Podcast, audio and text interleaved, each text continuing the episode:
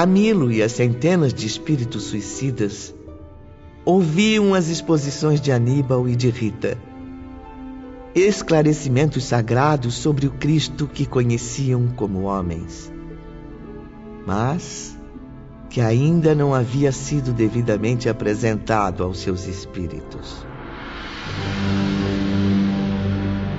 É urgente que cada um de nós, assim como a humanidade inteira, se reeduque sob a orientação das normas cristãs. Não existem superstições nem fatos anormais na epopeia do cristianismo, como muitos imaginam.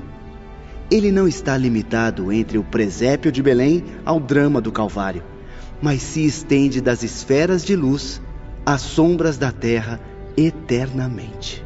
O cristianismo possui bases práticas, trazendo por finalidade a recuperação moral do ser humano.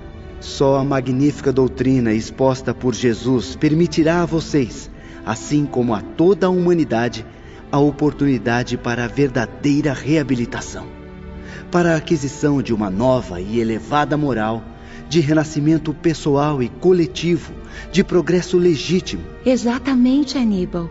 Não importa que sejam doutores, sábios, gênios até. De nada servirão tantos títulos se desconhecerem as normas da justiça cristã. É nelas que reside a glória da felicidade eterna, uma vez que a sabedoria sem amor e sem fraternidade é glorificada apenas nas sociedades terrenas. Ah, minha querida irmã Rita, como tem evoluído no dom da palavra. Fico muito grato com a sua preciosa colaboração. Será sempre uma dádiva poder compartilhar o pouco que sei com os senhores. Mas creio que já falei demais. Afinal, esta aula não é minha. De modo algum, minha cara. Fique. Estou certo de que ainda tem muito a colaborar. Aliás, meus amigos, é na primeira aula que costumo apresentar-me aos alunos, coisa que ainda não fiz. Também, depois da majestosa apresentação feita por Sóstenes e Dores. Tem razão, Rita. Mas como sabe, é necessário que os aprendizes me conheçam ainda melhor para que minhas experiências os estimulem nas novas etapas. Certamente, pois como o irmão Sóstenes nos diz, será sempre de boa pedagogia que um mentor apresente seus próprios exemplos aos alunos. O que tem a dizer, meus irmãos? Que sejam apresentados e seguidos todos os seus exemplos, meu irmão. Não temos dúvida de que obteremos êxito com eles. Antes de tudo, Camilo, devo levar vocês a confiarem em mim, tornando-se meus amigos, considerando-me um espírito digno de ser ouvido e acatado que possam observar em mim mesmo um caráter reconstruído pelo amor de Jesus, redimido através dos princípios que deverão conhecer para progredir. Então o jovem Aníbal contou-nos a sua vida. Não apenas a última existência, testemunhada em terras italianas durante a Idade Média, mas as várias migrações no seu giro evolutivo. Mas não pense, caro ouvinte, que foram existências marcadas somente pela fé e pela moral. Aníbal narrou também seus deslizes como espírito em marcha, as lutas pela redenção diante do sacrifício das reparações. Recordou seus primeiros impulsos para o bem, as incansáveis missões inspiradas no arrependimento pelo tempo perdido tarefas sempre crescentes, cada vez mais árduas. Também o aprendizado resultante de suas reparações, de trabalhos no plano espiritual e no material, a fim de provar a eficiência dos progressos adquiridos. Demonstrou aos aprendizes seu devotamento a Jesus, a quem se uniu por uma dedicação indestrutível. No entanto, Ivone, era com assombro que ouvíamos as palavras de Aníbal traduzidas em imagens na tela do aparelho milagroso. Enquanto falava, a realidade de suas encarnações se reproduziam ali com tanta nitidez que parecíamos vivenciar com ele aquelas incríveis lembranças. O poder da sugestão era tão forte que nossos sentimentos entravam em harmonia com a vontade do mentor e dos seus companheiros ali presentes. Esse fenômeno nos levava a esquecer que não passávamos de meros alunos. Mais completo, real e encantador do que o cinema. Mais convincente que as cenas teatrais. Era a vida em si mesma. Natural, humana, real. Os pensamentos de Aníbal foram passando gradativamente pela tela, enquanto os alunos nem se davam conta de que tratava-se de um aparelho. Porque não o distinguíamos. Estávamos concentrados apenas no conteúdo, nos fatos que se destacariam em nossas mentes como estímulos para o futuro. Cessaram as dramáticas lembranças. Os assistentes desligaram a aparelhagem. O iluminado instrutor adolescente, então, surgia à mente dos aprendizes como um ser muito querido, de quem nunca mais desejariam se separar. Era, por assim dizer, uma comunhão de nossas almas com a de Aníbal, com seus nobres e fraternos anseios. As cenas a que acabaram de assistir, refletidas sobre esta tela, que não é senão um espelho extraordinário do mundo espiritual, foram as minhas recordações. Intactas, vivas, despertadas do fundo da minha consciência. Todos os filhos do Altíssimo, ao viverem suas existências, imprimem nos arquivos da alma todas as trajetórias testemunhadas, as ações, as obras e até os pensamentos que concebem. A longa história de cada um encontra-se gravada neles próprios, assim como a história do planeta, onde já vivemos, está arquivada nas camadas geológicas. Uma epopeia eternamente reproduzida, igualmente arquivada nas ondas luminosas do espaço através do infinito do tempo. Por sua vez, o espírito registra com nitidez idêntica tudo o que a consciência armazenou através da eternidade.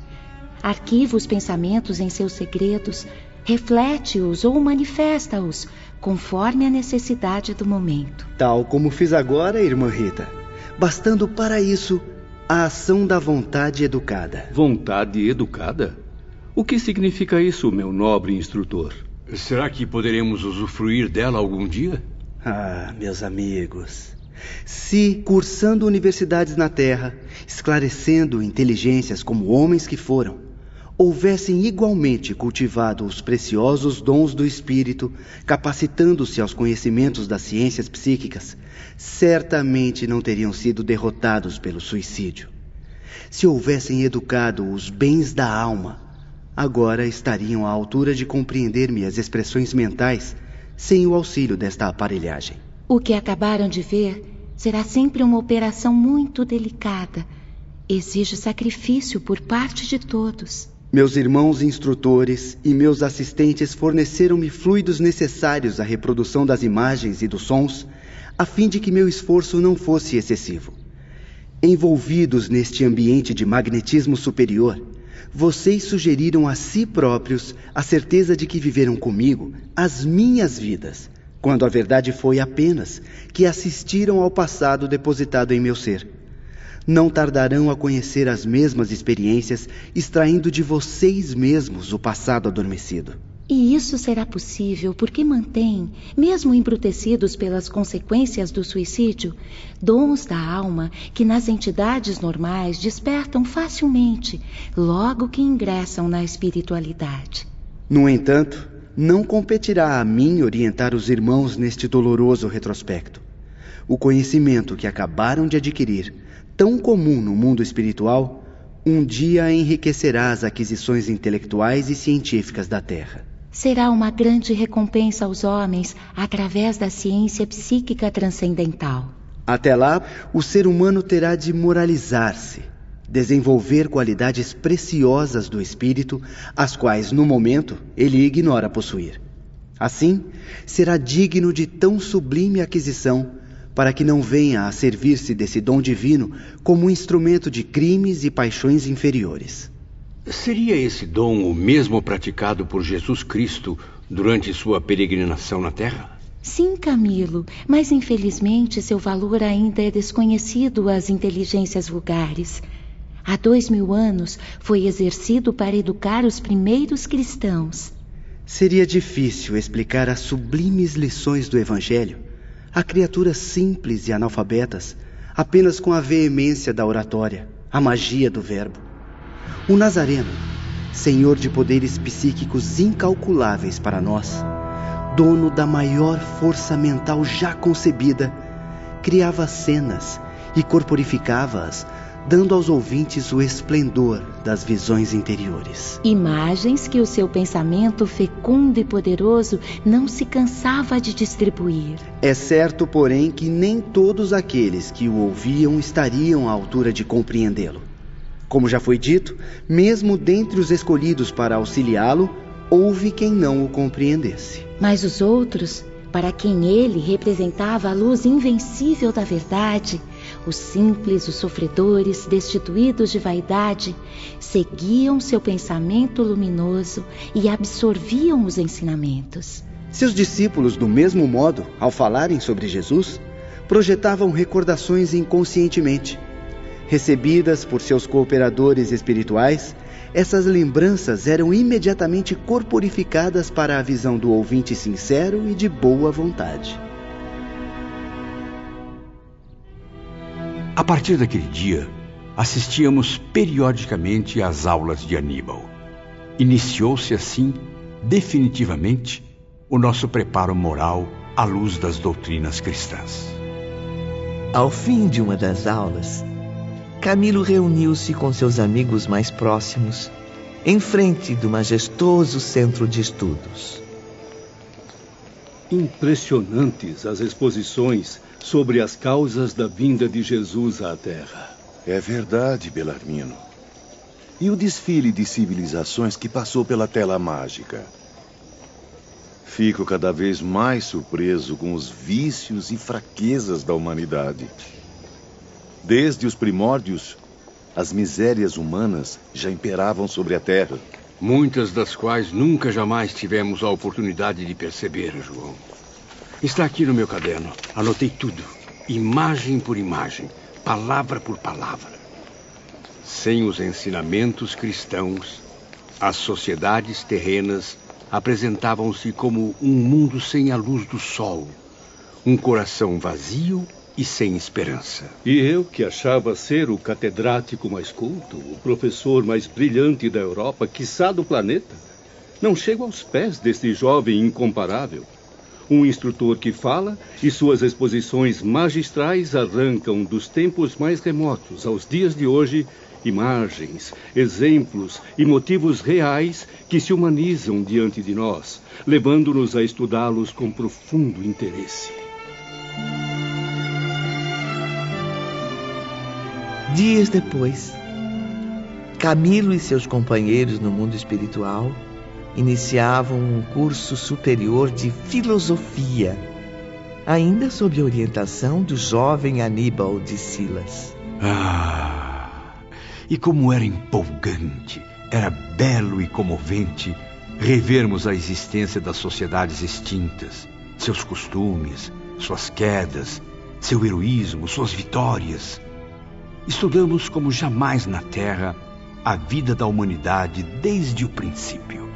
A história magnífica das maiores sociedades terrenas e, como dizia o próprio Aníbal, de falanges que nasceram e renasceram muitas vezes e depois se foram, atingindo ciclos melhores em outras moradas do universo, dando lugar a outras humanidades. Sim, civilizações irmãs, as quais lutariam também por meio dos renascimentos, trabalhando continuadamente em busca do mesmo progresso, unidas pelo mesmo objetivo a perfeição. No decorrer dos meses, as aulas tornavam-se cada vez mais angustiantes, deixando os aprendizes extremamente perturbados. Meus amigos, Confesso que não suporto mais deparar-me com tantas desgraças a serem estudadas. Também me sinto indignado com tantos sofrimentos, problemas, com o egoísmo que permeia a raça humana, tão ignorante da própria finalidade da vida. Não podemos mais ficar indiferentes como meros observadores frios. Fazendo parte dessa humanidade sofredora que desconhece Deus, devemos ser solidários com suas desgraças. Afinal, suas amarguras também são as nossas. A agonia impregnava os seus espíritos, despertando ânsias profundas, estados mentais inconcebíveis ao pensamento humano. Estávamos ainda perdidos, Ivone desejando algo que nos libertasse das trevas em que nos sentíamos presos. Até que, em certa aula, num dia tranquilo em que palpitavam anseios de esperanças, Aníbal apresentou-lhes a figura inesquecível do bondoso mestre da Galileia.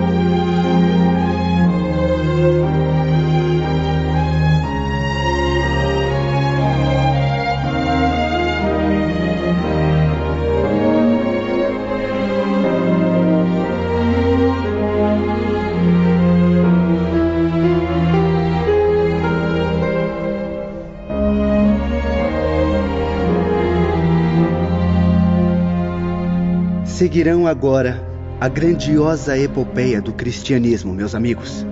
Desde a manjedoura humilde de Belém, transformada em berço celeste. As cenas descritas pelo professor, que tão bem conhecia a época da Boa Nova, mostravam com clareza impressionante as práticas inesquecíveis do divino mensageiro. Os discursos sugestivos, animados pelo colorido vivo dos quadros citados. As lições resplandecentes da mais elevada moral, lançadas à Judéia humilde e oprimida, ecoaram pelos recantos mais longínquos do mundo. Apelos amorosos de confraternização universal para a concretização de uma pátria ideal na Terra.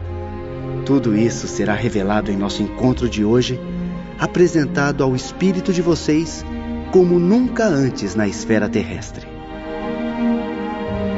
Aníbal seguia falando com profundo conhecimento de causa. Citava as maravilhas de um mundo perfeito, cujas normas de governo Jesus oferecia através de sua oratória impecável. Exemplos práticos que conduziam a humanidade para a vida eterna na unidade com Deus. A imagem e as palavras cativantes do médico celeste gravaram-se, por assim dizer, também nas mentes dos aprendizes em traços indestrutíveis. Enquanto Aníbal narrava fatos, relembrando passagens comoventes, suas citações vibravam em comentários férteis e víamos os cenários que serviram à ação do grande Mestre Jesus. Tínhamos a impressão convincente de estarmos ouvindo o Cristo proferindo o inesquecível sermão da montanha. Eu vi, meus irmãos. Eu vi. E agora também podem ver. Concentrem-se. E não vejam somente, mas ouçam. Ou melhor, Sintam a brisa perfumada a soprar suavemente no topo da colina. Observem, o vento faz esvoaçar o seu manto, desalinhando os cabelos do Mestre. Agora, estamos com ele às margens do Tiberíades. Vejam quantos seguidores nosso Salvador reunia em Genezaré, pelas cidades da Judéia ou pelas aldeias pobres da Galiléia.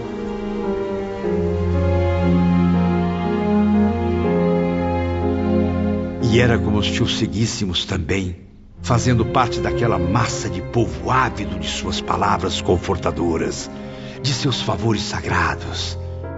E por todos os lugares, em conversas com seus seguidores, amigos ou discípulos, no templo explicando aos historiadores as regras da boa nova que trazia, ou curando, favorecendo, protegendo, confortando, exaltando, educando, ensinando redimindo. Pois então, Sigam esses passos iluminados do Cristo. Assim, serão meus aliados na missão que conduzirei por toda a eternidade. Ensinar a aprender, com Ele mesmo, os caminhos para a reabilitação espiritual e humana.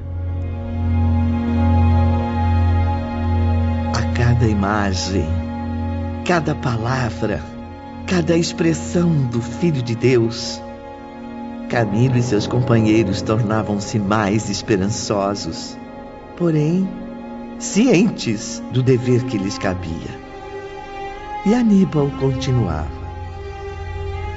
Não apenas a terra recebeu as mensagens da Boa Nova, mas também o astral inferior foi visitado por Jesus. Ele compareceu ali, convertendo espíritos que há séculos permaneciam nas trevas da ignorância, estendendo a todos a mão fraterna e redentora. Porque ele possui poder suficiente para se apresentar em qualquer local, tornar-se visível Aníbal disse-nos ainda que a Terra desconhece grande parte dos ensinamentos trazidos por Jesus, rejeitados pela má fé ou pela presunção dos homens. No entanto, meus caros amigos, chegou o momento de a doutrina grandiosa ser devidamente conhecida por todas as camadas sociais.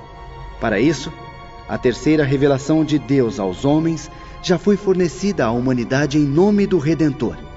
E vocês mesmos, que são espíritos, estão convidados a colaborar nesse empolgante movimento chefiado pelo Messias. E de que modo poderemos colaborar, meu jovem mentor? Procurando falar com os homens da terra, João, a fim de revelar a eles tudo isso. Pois a terceira revelação nada mais é do que um intercâmbio de ideias entre os espíritos e a humanidade.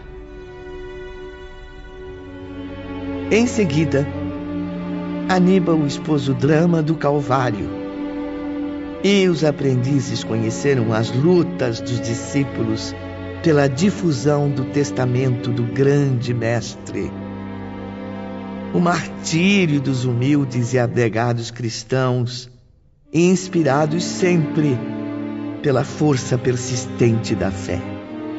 Estudamos e analisamos tudo quanto foi possível a nossa mentalidade suportar. E sempre, ao fim de cada aula, os comentários eram entusiasmados. É realmente uma epopeia incomparável. Precisaríamos escrever muitos fascículos para darmos contas à humanidade da extensão dessa doutrina. Tem razão, Belarmino. Princípios que têm origem no próprio pensamento divino e que um dia, se Deus quiser, envolverão todos os setores das sociedades terrestres e espirituais. No decorrer daqueles encontros inesquecíveis, compreendemos o motivo da transformação de Maria Madalena, tão comovidamente apontada no Evangelho. De Saulo de Tarso, condutor escolhido pelo Messias Celeste para levar adiante sua mensagem. E o que antes lhes parecia mito, lendas imaginárias, cresceu em suas mentes como fato lógico, que não poderia deixar de existir, tal como ocorreu e as tradições narraram. Apresentado à nossa compreensão, assim, naturalmente, despido dos mistérios com que os homens teimam em ofuscar sua grandeza, Jesus se impôs à nossa convicção de outra maneira. Como o mestre por excelência, o guia incomparável, devotado ao ideal da regeneração humana por intermédio do amor, da justiça, do trabalho. E Aníbal nos aconselhava: devem compreender e amar o Mestre dos Mestres. Assim, abastecerão seus corações de fé e de esperança, qualidades indispensáveis ao espírito em marcha de progresso. Esse admirável curso requereu longos anos de dedicação e estudos incansáveis, assim como de exemplificação e prática. Era a iniciação cristã dos espíritos suicidas, rigorosamente ensinada, de forma a não deixar motivos para futuros deslizes morais. Porém, Ivone, a caminhada apresentava-se árdua, longa demais para muitos de nossos companheiros. Alguns ficavam transtornados diante do trabalho difícil e constante que se tornaria imprescindível desenvolver.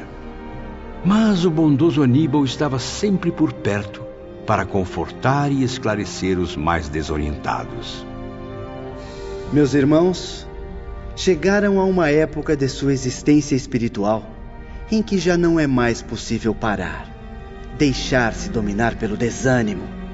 Reajam contra as ameaças da fraqueza, da angústia que ronda suas almas. Faz-se urgente prosseguirem, apesar das infinitas lutas que certamente surgirão. Jamais se esqueçam das palavras do sábio profeta Vinde a mim, todos vós que estáis exaustos e oprimidos, e eu vos darei o lenitivo. E nós atendíamos ao doce e irresistível chamado e avançávamos e seguíamos. Jesus Cristo, por sua vez, cumpria a promessa. Atraía-nos com seus ensinamentos sublimes, tomava-nos para seu rebanho e convencia-nos a perseverar em seus conselhos. O Divino Redentor nos provava todos os dias, através da transformação milagrosa que se verificava em nosso ser, o caridoso interesse em desviar-nos da desgraça para encaminhar-nos à redenção.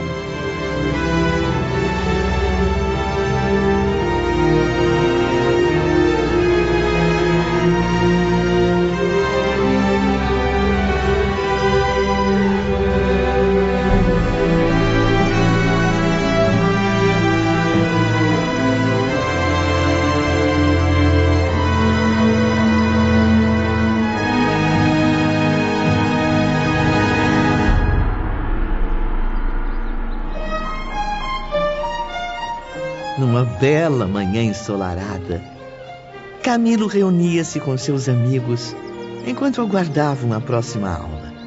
Estavam empolgados, como há muito não se via.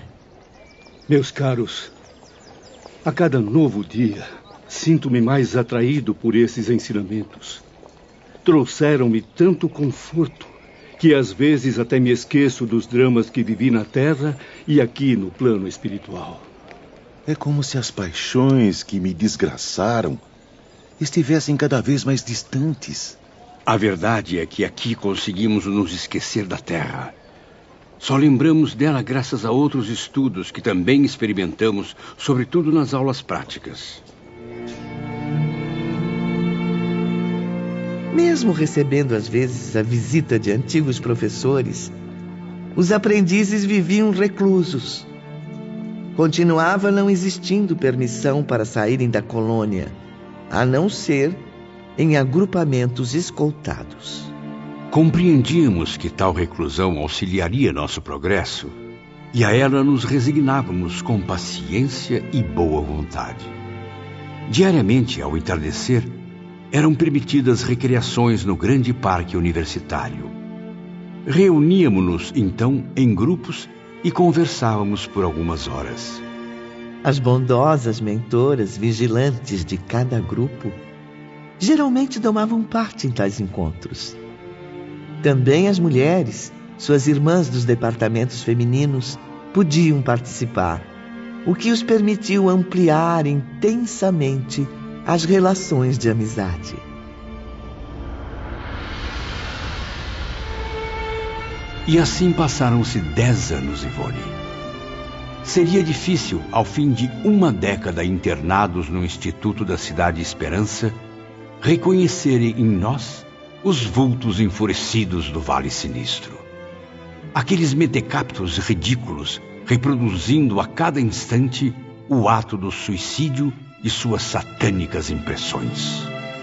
Confortados pela esperança, aliviados pela magia envolvente do amor de Jesus, esses espíritos eram agora entidades que poderiam ser consideradas normais.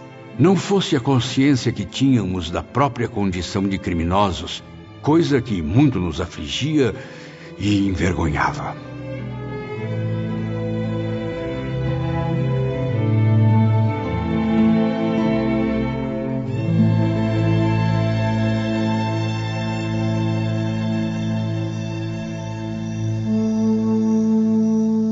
Penumbra caía na cidade Esperança no mundo espiritual e uma forte nostalgia tomava conta de todos.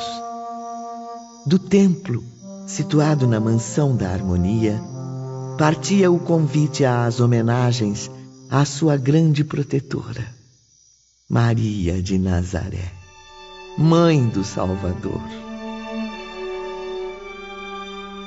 Naquele momento memorável, a direção-geral rendia graças ao Eterno. Todos agradeciam os favores concedidos aos que viviam sob o generoso abrigo. E era também quando ordens desciam de mais alto, orientando os trabalhos a serem realizados pelos servos da Legião de Maria. No entanto, não éramos obrigados a orar. Rezaríamos somente se o quiséssemos.